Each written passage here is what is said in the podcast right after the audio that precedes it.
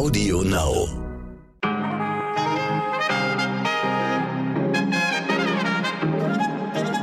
Liebe Hörerinnen, ich grüße Sie. Mein Name ist Michel Abdullahi. Es ist Dienstag, der 3. August und das finden wir für Sie heute wichtig.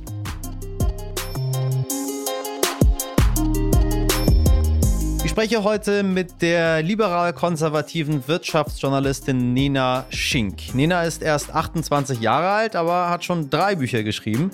Sie merken also, diese Frau hat etwas zu sagen. Und wenn ich Ihnen jetzt noch erzähle, dass Nina inzwischen Spiegel-Bestseller-Autorin ist, dann merken Sie auch, das, was diese Frau zu sagen hat, erregt Aufsehen und sie scheint bei einigen Menschen in Deutschland einen Nerv zu treffen. Ihr neues Buch heißt Ich bin nicht grün und ist ein selbsternanntes Plädoyer für die Freiheit. Nena denkt positiv über alte weiße Männer. Ihre spannendsten Gesprächspartner seien schließlich älter als 50 gewesen. Auch wenn ich gerade mal knackige 40 bin, hat Nena sich glücklicherweise darauf eingelassen, auch mit mir zu sprechen. Und herausgekommen ist, wie ich finde, eine echt spannende Diskussion. Aber hier erstmal einige News für Sie, damit Sie auch heute up to date sind. Die GesundheitsministerInnen von Bund und Länder hatten sich ja gestern Abend darauf verständigt, ja, Kinder ab zwölf Jahren sollen ein Impfangebot bekommen. Das sagte der bayerische Gesundheitsminister Klaus Holleczek nach der Konferenz. Die Ständige Impfkommission hat noch keine Empfehlung dazu abgegeben. Tja, und was sollen die Eltern nun tun? Eine Einschätzung dazu von Dr. Georg Christian Zinn. Er ist Facharzt für Kinderheilkunde am Zentrum für Hygiene und Infektionsprävention. Die STIKO wartet jetzt noch auf Daten, aber eigentlich, wenn man alles zusammen macht, auch Möglichkeit der Schulen, ja, äh, Sachen, die die Jugendlichen dann wieder machen können, da ist der Nutzen noch deutlich größer. Normalerweise ähm, ist die Entscheidung der STIKO rein wissenschaftlich. Das ist auch gut so und die Politik sollte sich da nicht einmischen. Andererseits ähm, empfiehlt die Europäische Arzneimittelbehörde die Impfung. Wir haben sechs Millionen erfolgreich geimpfte Kinder in den USA. Also wir sollten da auch überlegen, dass wir die Eltern noch besser informieren, dass man eben äh, die Eltern auch entscheiden lässt, beziehungsweise sich von den Kinderärzten beraten lässt. Jetzt noch genügend Luftfilter anschaffen, dann läuft's auch. Darüber hatten wir in Folge 69 berichtet, falls Sie die verpasst haben. Ab September sollen übrigens besonders gefährdete Menschen eine dritte Impfung als Auffrischung bekommen, frühestens sechs Monate nach der zweiten Spritze. Auch das haben die GesundheitsministerInnen beschlossen. Und ich habe vor einigen Tagen mit äh, jemandem gesprochen, der in den Vereinigten Arabischen Emiraten schon, ich glaube, im Herbst letzten Jahres mit chinesischem Impfstoff geimpft wurde. Und halten Sie sich fest, er bekommt jetzt schon die sechste Impfung. Wo diese Reise noch hingehen soll, weiß ich nicht. Auf jeden Fall weiß ich, dass wir Sie dahingehend weiter informiert halten werden. Ich glaube, leider, leider ist dieses Thema noch lange nicht vorbei. Halten Sie durch. Wir machen es auch. Schon gestern habe ich Ihnen ja von der belarussischen Olympiasprinterin Kristina Timonowskaja erzählt. Die hat jetzt ein humanitäres Visum für Polen bekommen. Sie hatte um Asyl gebeten. Ihr Mann ist mittlerweile in die Ukraine geflohen. Timonowskaja hatte sich bei Instagram kritisch über belarussische Sportfunktionäre geäußert und sollte deswegen frühzeitig und gegen ihren Willen nach Minsk zurückreisen. Am Flughafen hatte sie sich dann an die japanische Polizei gewandt. Daraufhin wurde die Ausreise gestoppt. Seit dem Wochenende wüten in Italien, Griechenland, Bulgarien und der Türkei schwere Waldbrände. Die Lage wird immer dramatischer. Temperaturen von deutlich über 40 Grad und starke Winde fachen die Feuer weiter an. Mein Kollege, Reporter Jürgen Weichert ist aktuell in Griechenland unterwegs. Wir haben Temperaturen von deutlich über 40 bis 45 Grad über einen Zeitraum von circa zwei Wochen. Und außergewöhnlich ist auch, dass die Temperaturen abends und nachts kaum abkühlen.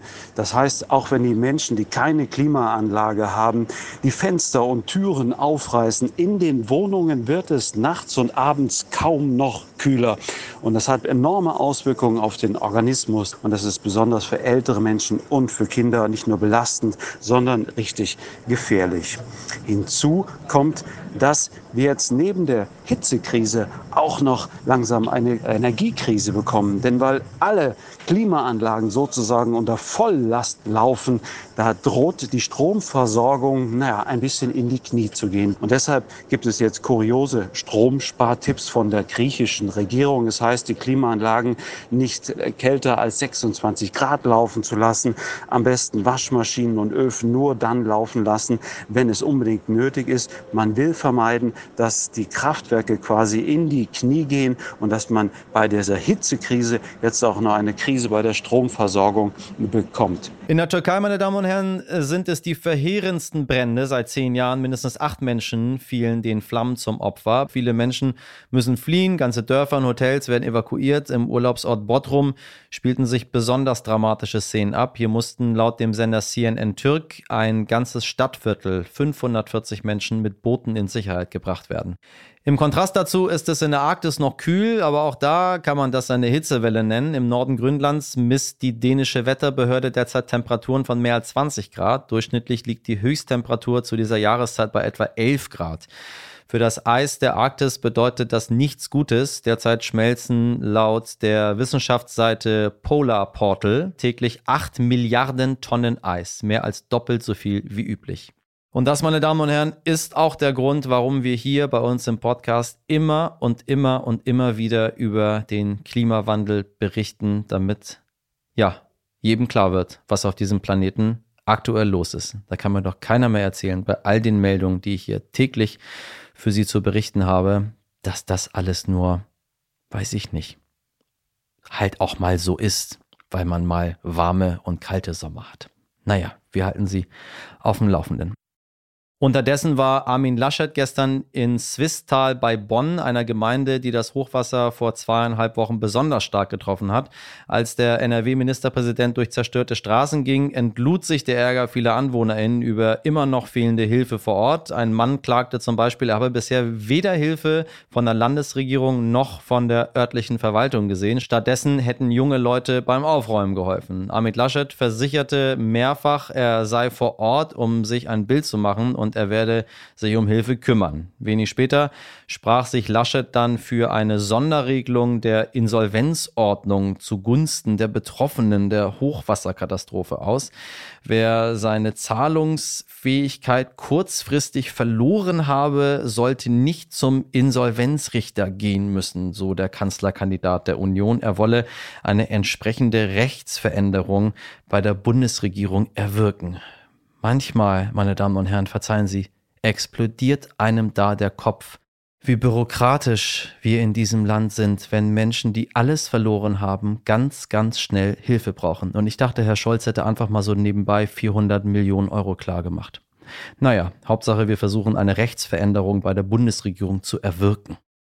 Und dann habe ich noch das für Sie. Fast zwei Drittel der deutschen Industriebetriebe klagen über Probleme bei der Lieferung von Produkten für ihre Produktion. Das ergab eine Umfrage des Wirtschaftsforschungsinstituts IFO.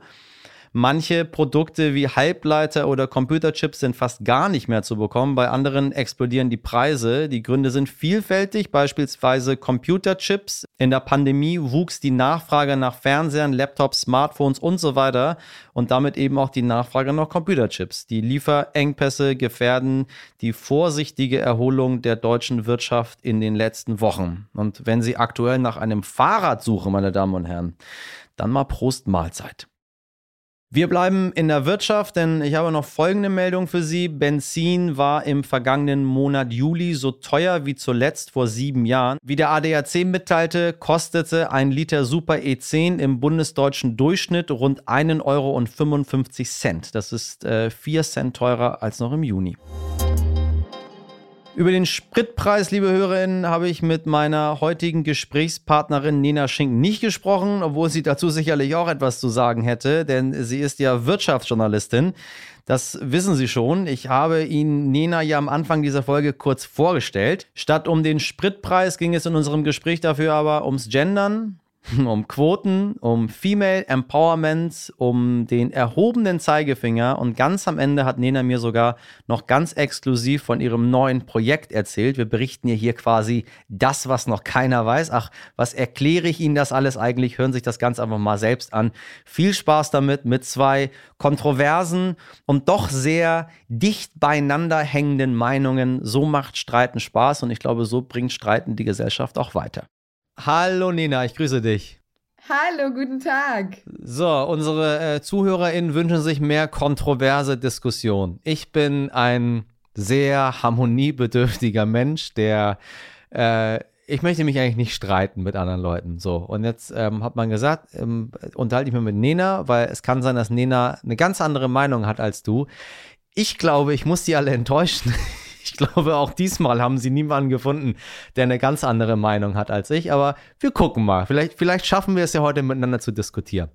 Also, du sagst, jetzt mal übers Knie gebrochen, ähm, eigentlich brauchen wir mehr alte weiße Männer. Oder alte weiße Männer sollte nicht als als, als so ein Schimpfwort benutzt werden, irgendwie. Du bist das Gegenstück äh, zu, zu äh, Sophie Passmann und äh, Luisa Neubauer und so weiter und so weiter. Sagen die anderen. Was sagst du selber? Ja, also ich bin sehr gerne das Gegenstück zu Luisa Neubauer und auch sehr gerne das Gegenstück zu äh, Sophie Passmann, weil übrigens, ich glaube schon, äh, dass wir es schaffen können, uns heute zu streiten. Ich, werde ich hoffe. jetzt, glaube ich, sehr erschrecken und wahrscheinlich auch viele Zuschauer. Ich bin nämlich gegens Gendern. Und Ach, da fangen wir schon mal an. Sehr gut. Also auch bevor wir zu den alten weißen Männern kommen. Ähm, Warum? Für mich heißt es, äh, weil ich Gendern für antifeministisch halte. Also Gendern ist für mich genau das Falsche, weil beim Gendern zeigen wir ja wieder genau, du bist ein Mann, du bist eine Frau. Und ich glaube auch nicht, dass Frauen sich mehr angesprochen fühlen. Letztens wurde ich eingeladen als Gästin. Da wollte ich denen fast zurückschreiben, wen sie meinen. Ich bin Gast, ich darf auch Gast sein. Und ja, ich fühle ja. mich von Gästin total diskriminiert. Okay, also, ähm, sehr gut. Wir sind schon mal drin. Nee, wir sind nicht so, wir sind nicht verschiedener Meinung, muss ich dich enttäuschen. Ähm, mir fällt es nicht einfach zu gendern. Äh, ich, ich bemühe mich aber darum aus mehreren Positionen heraus. Ähm, zum einen dachte ich immer, dass Gendern Männlein und Weiblein mit implizieren soll. Also wenn ich jetzt von, weiß ich nicht, äh, ZuhörerInnen spreche. Aber die Pause, so habe ich es dann von vielen Leuten, die mir geschrieben haben, äh, erklären lassen, beinhaltet die Menschen, die non-binär sind. Menschen, die sich keinem Geschlecht zugehörig fühlen. Deswegen mache ich, wenn ich sage, liebe ZuhörerInnen, mache ich einmal die Zuhörer, die Männer, die Zuhörerinnen, die Frauen und mit der Pause mache ich noch ähm, äh, die Menschen, die äh, einfach weder Mann noch Frau sind. So, oder sein wollen, was auch immer. Das ist die eine Sache. Die andere Sache ist, dass mir wirklich viele Menschen schreiben, von denen ich glaube, dass sie sich vorher nicht getraut hätten, mir zu schreiben und sagen, vielen, vielen Dank dafür, dass ich mich mal angesprochen gefühlt habe. Und das kenne ich, diese Situation als Migrant, dass man sich manchmal einfach nicht angesprochen fühlt. Es gibt viele Migranten, die äh, sagen, es ist mir völlig egal, so ob ich jetzt nur wählen darf in Deutschland oder nicht oder was auch immer, ich bleib, wird immer Iraner bleiben. Und ich war immer so dazwischen und dachte mir, mit dieser ganz kleinen Pause ähm, tue ich den Menschen einen Gefallen, die das erste Mal sagen, wir fühlen uns angesprochen. Und für die mache ich sehr gerne. Es tut mir nicht weh. Ähm, es hemmt meinen Sprachfluss und mit Gästen komme ich auch nicht klar, sage ich dir ganz ehrlich. Das schaffe ich, das schaffe ich nicht. Aber ich bemühe mich, mich zu verbessern ähm, und zumindest anzuregen, dass wir uns über die Sprache und die Macht der Sprache Gedanken machen. Das ist der einzige Grund, warum, warum ich jetzt äh, gender. Nicht um Vogue oder um was weiß ich was zu sein, Feminist, Antifeminist, äh, moderner, cooler Mann. Ich mache das einfach, weil, weil ich denke, es bringt was darüber äh, äh, zu sprechen. Und ich glaube, in fünf Jahren ist es vergessen. Einige werden immer gendern, einige werden mal gendern, einige werden nie gendern. Aber wir haben was verändert. Jetzt kommst du. Also erstmal muss ich jetzt an dieser Stelle sagen, finde ich das ganz, ganz toll, wenn Menschen wie du sich darüber Gedanken machen oder jeder Mensch, der alle implizieren will. Das ist ja was ganz, ganz Tolles. Also der Grundgedanke vom Gendern ist ja was absolut Positives, dass sich jeder angesprochen ja, ja. fühlen soll. Da sind wir genau auf einer Linie, da bin ich auch für. Aber warum fühle ich mich von Autor nicht angesprochen? Also ich bin jetzt zum Beispiel eine Frau. Ja. Und in meinem Buch steht auch Hinweis des Autors. Nicht Ja. der Autorin, weil ich gender halt nicht. Und ich glaube, ich habe auch schon mit äh, Personen gesprochen, die sich keinem Geschlecht zuteilen. Und auch die sagen, sie fühlen sich von Autor angesprochen und vom Politiker angesprochen. Warum müssen wir überhaupt dafür eine Pause machen, dass man ja schon anders ist als Frau und Mann? Warum müssen wir Frau und Mann immer erwähnen? Hä- Hätte man niemals gesagt Bundeskanzlerin, Ja. wäre Angela Merkel Bundeskanzler, wäre weiblich aufgeladen worden. Und deswegen ist Gendern für mich so antifeministisch. Das mit dem Sprachfluss, das wäre mir völlig egal. Das Argument nervt mich selbst immer, weil ich finde, wenn wir was dafür tun können, dass Menschen sich angesprochen fühlen und inkludiert fühlen, dann ist der Absolut. Sprachfluss herzlich egal, ja? Richtig. Aber für mich ist es halt so antifeministisch, dass immer auf mich gezeigt werden muss, du bist eine Frau, du bist ein Mann und die Pause ist dafür da, weil du gehörst ja zu keinem der beiden Geschlechter, du auch. Warum? Es heißt ja zum Beispiel auch die Blume. Wir sagen ja auch nicht der Blume. Also als Beispiel. Nur, also ich finde, dass es einfach schwierig ist, weil es für mich halt antifeministisch ist. Und was ich ganz schlimm finde, ist, ich bin völlig dafür. Wer gendern will wie du, finde ich toll, weil dann sage ich, das ist doch großartig. Du machst dir Gedanken, mach es ruhig weiter. Ja. Aber viele, die eher links sind, haben ein totales Problem mit dem Gendern, wenn ich es nicht tue. Nur ein kurzes Beispiel, ich will hier nicht wieder im Monolog äh, reinfließen. Ich war ähm, 26 Jahre alt, hatte dann ähm, angefangen, mein erstes Buch zu schreiben, an Follow über die sozialen Medien und habe dann mit 27 beim Buchverlag unterschrieben gehabt. Dann habe ich also als 27-Jährige dieses Buch abgeschickt an den Verlag. Und ich war ganz stolz. Und auf einmal kommt er zurück und alles ist durchgegendert. Inklusive der Sternchen. Ich habe mich damit überhaupt nicht wohlgefühlt. Ja, Hab ja. gesagt, da steht ja mein Name von drauf. Ich gesagt, können wir es bitte so machen, dass ich nicht gender? Wurde dann akzeptiert, aber nicht wohlwollend akzeptiert. Und das ist mein Problem so sehr mit dem Gendern, dass eigentlich viele, die dann so total fürs Gendern sind, gar nicht damit klarkommen, dass ich es als junge Frau nicht mache. Und deswegen ist mir das, und da kann man auch direkt die, die Brücke nach deiner Reaktion zu, zu den alten weißen Männern machen, ich fordere in allen Debatten mehr Pragmatismus hin zur Lösung und weniger Ideologie. Du, da bin ich bei dir. Ich hatte ja ein äh, sehr langes und ausführliches äh, Gespräch mit äh, Sarah Wagenknecht genau zu dem Thema und sie hat immer wieder die, die sogenannte Lifestyle-Linke mit reingeworfen. Ähm, ich verstehe das äh, 100 Prozent, was du da sagst. Ich glaube nur, manchmal braucht es äh, ähm, einfach übertriebene Anstöße, damit man aus äh, Dingen, die, die verkrustet sind und die einfach, wo man sagt, das war immer schon so, ähm, es rausschafft. Weil wenn Dinge einfach sehr, sehr doll verkrustet sind, äh, wissen wir, muss man richtig ran, äh, um, um es zu lösen. Und da braucht es ein bisschen mehr, als äh, wir, wir versuchen es. Das heißt jetzt auch, ich, nehmen, wir- nehmen wir mal die Klimakrise, die, die, die, die da ist, so, wollen wir uns nicht äh, drüber zu reden. Aber am Ende des Tages würde alles genauso bleiben, wenn wir die Autoindustrie nicht quasi dazu verdammen, mal irgendwie was. Äh, Oh mein was Gott, jetzt, now we are talking, jetzt Oh Gott, now, oh, jetzt erzähl mal. So, jetzt hast du mich getriggert und zwar genau darum geht ja mein neues Buch. Ich bin total gegen Verbote und total gegen Verdammung. Und ich, ich, ich fürchte mich so sehr vor der Bevormundung des Staates, dass ich das viel mehr tue als vor der Ignoranz unserer Gesellschaft. Und es ist doch ganz einfach. Wenn Menschen merken, die E-Autos sind besser, Ja. also wenn wir schaffen, dass Elektroautos gut zum Laden sind für alle, nicht nur für die Menschen, die das Geld haben, eine Ladestation zu Hause vor der Tür zu haben, sondern wenn es für alle easy ist, wenn es cool ist, wenn es komfortabel ist, werden Menschen Elektroautos kaufen. Dafür müssen wir aber nicht die Verbrenner verbieten. Und ich bin total davon getrieben, dass ich sage, wir müssen den Klimawandel bewältigen. Ich war total das Klimadesaster noch vor zwei Jahren, habe dann irgendwann mal angefangen, schon so Sachen zu implementieren. Das habe ich aber nicht aufgrund von Verzichten und Verboten gemacht, sondern weil ich selbst gesehen habe, okay, man muss da schon was verändern. Und das ist mein Weg. Lasst uns Anreize schaffen anstelle von Verboten.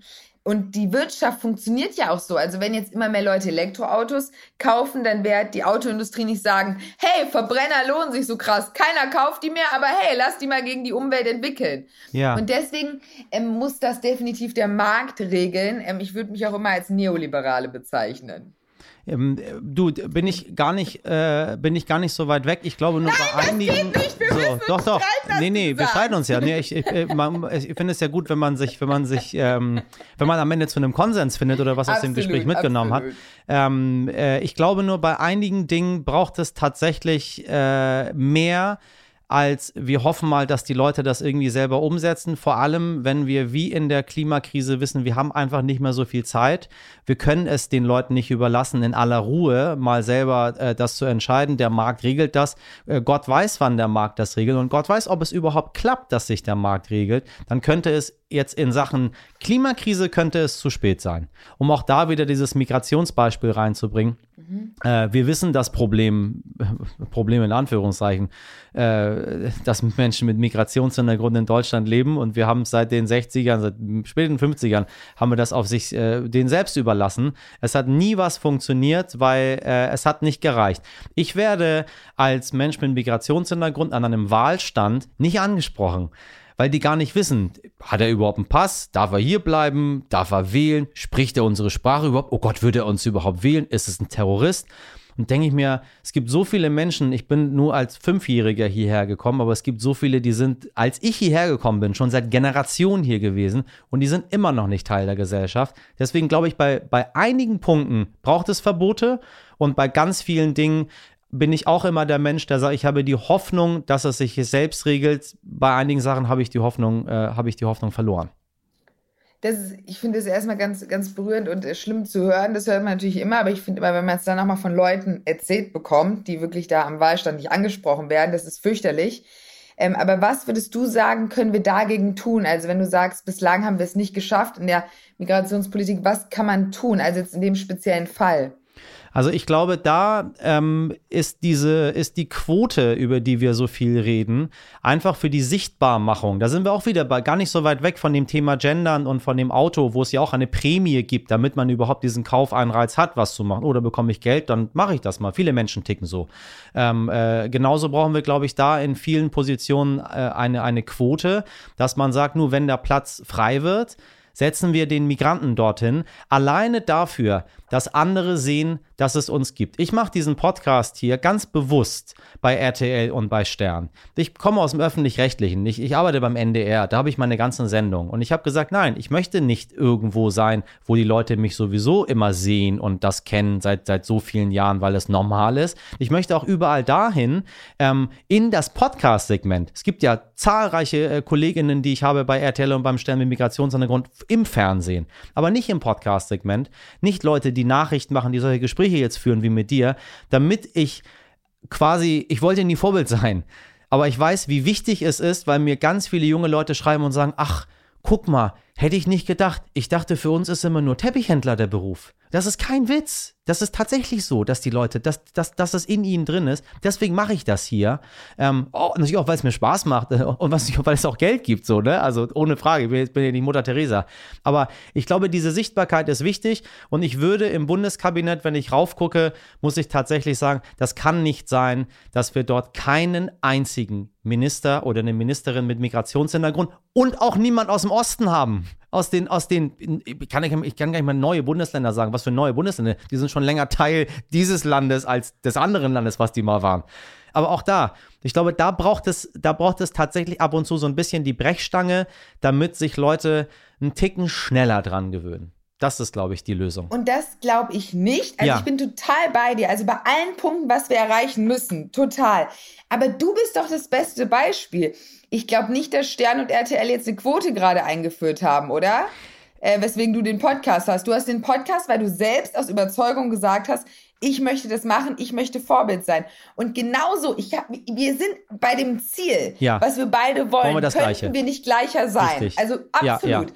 Ich möchte auch, ähm, ich möchte übrigens auch Frauen in Ministerämtern und zwar wesentlich absolut, mehr. Absolut, natürlich, ja, ja, klar. Genauso klar ähm, genauso möchte ich aber auch, dass niemals mehr ein Verteidigungsminister noch nie gedient hat. Das ist für mich auch ein ganz wichtiger Punkt. Das ist nämlich für die Soldaten, die fühlen sich da auch schlecht behandelt, dass sie den höchsten Chef haben, in dem Fall Annegret Kramp-Karrenbauer, die noch nie bei der Bundeswehr war. Also ja. gibt's viele Sachen zu regeln. Wir wollen das gleiche Ziel, aber ich will es anders erreichen. Und zwar, indem Vorbilder geschaffen werden. Aber Vorbilder ohne Verbote und ohne zu sagen, das muss jetzt erfüllt werden, weil du bist jetzt gerade für mich das Paradebeispiel, dass wir, wir müssen nicht gendern, wir brauchen Frauen, das ist ein anderes Beispiel, aber um das in einem es sind ja so viele es, Themen. Es sind so viele, es ist alles auch, ist auch sehr nah beieinander. Ich weiß genau, also alles ist super ja, nah, ja, genau. Ja, ja, es ist eigentlich eins. Und ich möchte nicht, dass wir gendern, sondern dass wir jungen Mädchen zeigen, the sky is the limit. Also in jede Buchwidmung an junges Mädchen schreibe ich eigentlich diese Floskel rein und schreibe jedem Mädchen dazu noch einen Brief, Ja, dass sie ja. nie an sich zweifeln soll, dass sie alles erreichen kann und so weiter. Und ich, wir brauchen viel mehr Frauen. Zum Beispiel Verena Pauster, großartige Frau für mich. Wir, wir brauchen mehr von ihr. Wir brauchen Frauen. Aber weißt du, was das Problem ist? Und das werden wir mit keiner Quote schaffen. Ich frage als Journalistin ja auch oft Interviewpartner an. Ja. Frauen und Männer. Wer glaubst du sagt schneller zu, wenn es um irgendein politisches Thema gibt, ein Quote zu geben? Frauen hadern meistens, soll Oft, ich das jetzt oft. machen? Ist es eine Ja, ja, gute ja, Idee? ja. Oft. Migranten, es ist, du, das ist das Gleiche. Genau. Ich habe Ja. ich habe, wenn ich, ähm, ich habe ja versucht mit mit meinem Format Allmann Taxi, was ich auch mit den Stern als Kooperationspartner mir reingeholt Mhm. äh, habe, weil ich nicht wollte, dass wir irgendwie eine Selbstbeweicherung machen, wo das sowieso schon stattfindet. Ähm, um Migranten zu zeigen mit ihrer Meinung. Und zwar Migranten, die prominent sind, die was erreicht haben. Wissenschaftler, ähm, äh, führende Menschen in der Gesellschaft, ähm, äh, Leute, die was zu berichten haben. Äh, Ist gar nicht so einfach zu bekommen, ähm, obwohl man ihnen die Bühne gibt, weil sie sagen, ähm, ich habe Angst, was Dummes zu sagen. Und dann ähm, fliegt mir das um die Ohren. Und dann sag, da sitze ich da und sage, puh, sorry, dann weiß ich auch nicht mehr. So, komm, weißt du was? Ich gebe mir richtig viel Mühe beim Schnitt, dass du nicht dumm rüberkommst. Du wirst nicht Dummes sagen, aber sie haben Angst. So, sie haben Angst irgendwie. Ich habe äh, ich hab Kybra Gümüşay bei mir im, im, in meiner Sendung Captain's Dinner im, im NDR gehabt. Ähm, habe lange an ihr gebaggert, bis sie gekommen ist. Äh, und sie meinte, ich möchte nicht über das Kopftuch reden. Hab ich gesagt, wir müssen über das Kopftuch reden, Kybra. So, das ist das, du trägst ein Kopftuch, Mädchen. So, wir müssen drüber reden. So, bitte, komm. Äh, und dann meinte sie, ich möchte aber nicht drüber reden, Michelle. So, weil am Ende gibt's immer Stress deswegen. Du weißt ja nicht, was ich, was ich mir danach anhören muss. Da habe ich gesagt, verdammt, so, weißt du was, Kybra, wollen wir trotzdem?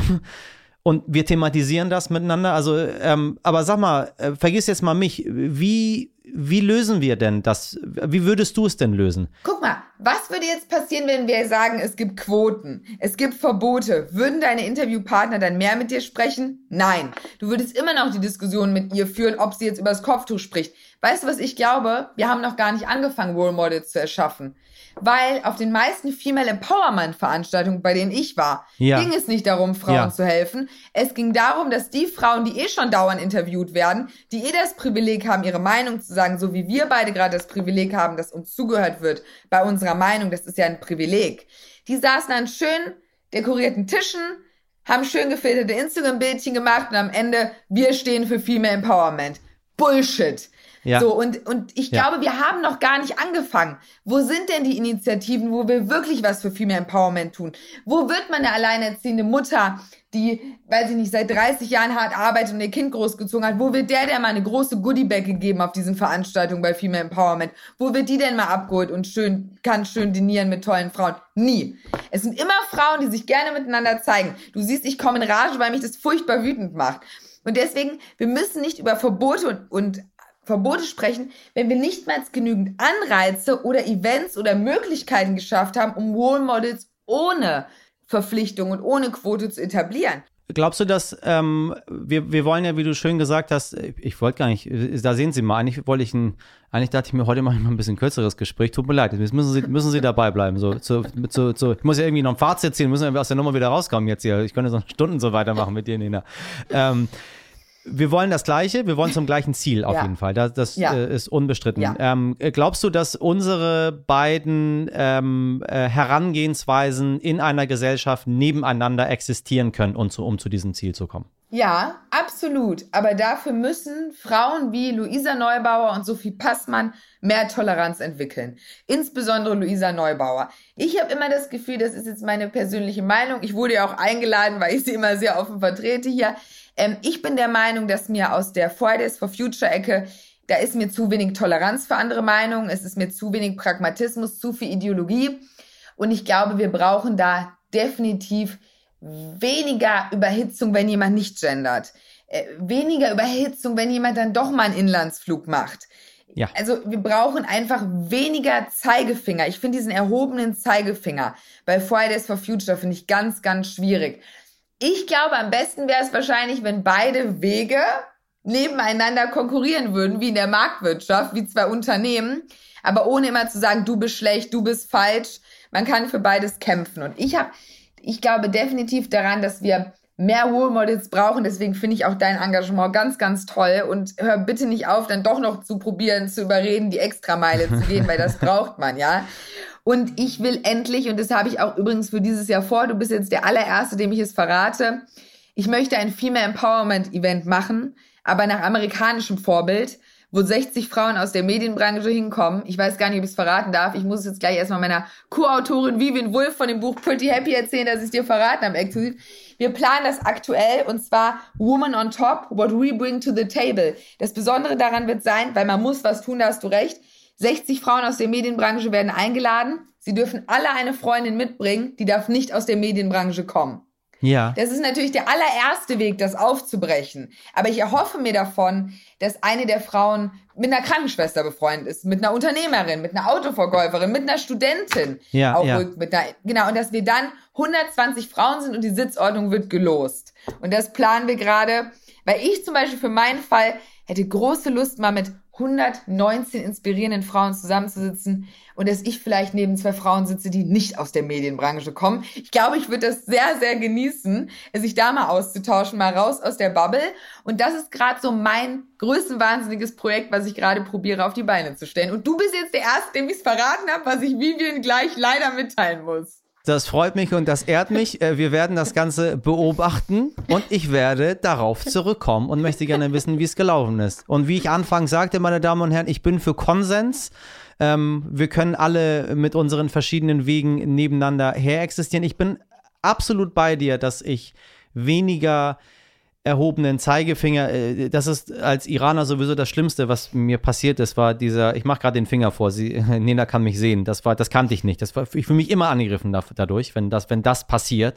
Ähm, äh, wie gesagt, nur bei einigen Dingen, glaube ich, äh, fällt mir aktuell kein besserer Weg als der Zwang ein. Ähm, wir müssen nebeneinander existieren und ich glaube, wenn wir das gleiche Ziel vor Augen haben, äh, dann erreichen wir das, weil wir brauchen in einer Gesellschaft immer links und rechts. Ich brauche nicht, ich brauche nichts von beiden in radikal. Ich brauche nirgendwo was Radikales. Aber ich brauche Leute, die bewahren möchten und die erhalten möchten, die konservativ sind. Die gehören genauso zu unserer Gesellschaft wie Leute, die die ganze Zeit im Umbruch sind. Äh, Moment, Moment. Meistens, eine Sache übrigens noch. meistens auch die schönsten Paare. Eine einzige ja. Sache noch. Äh, Konservative wollen nicht nur bewahren und erhalten, also das beschreibe ich auch im neuen Buch Ich bin nicht grün, sondern Konservative, das ist ein ganz großes Missverständnis mal.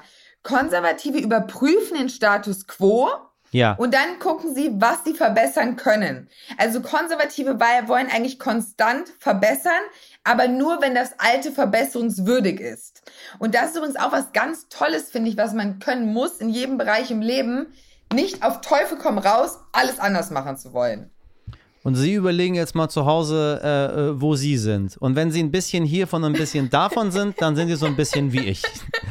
So, Nena, ich danke dir ganz herzlich für Ich dieses, äh, für dir, dieses anregende Gespräch. gemacht. Ebenso, ebenso. Pass auf dich auf. Ciao. Viel Erfolg bei dem Event. Danke, tschüss. Und damit sage auch ich Tschüss, aber nur für heute. Wenn Sie Lob, Kritik oder Anregungen haben, dann schreiben Sie uns. Sie erreichen uns wie immer unter heute wichtig at stern.de. In der Redaktion für diese Folge waren Sabrina Andorfer, Dimitri Blinski, Malte Born, Nick Rasmus und Martin Schlack. Die Produktion hat Wei Quan für Sie übernommen. Morgen ab 5 Uhr können wir uns wieder hören, wenn Sie mögen. Ich hoffe doch. Und jetzt wünsche ich Ihnen einen schönen Dienstag. Machen Sie was draus. Bis morgen, Ihr Michel Abdullahi.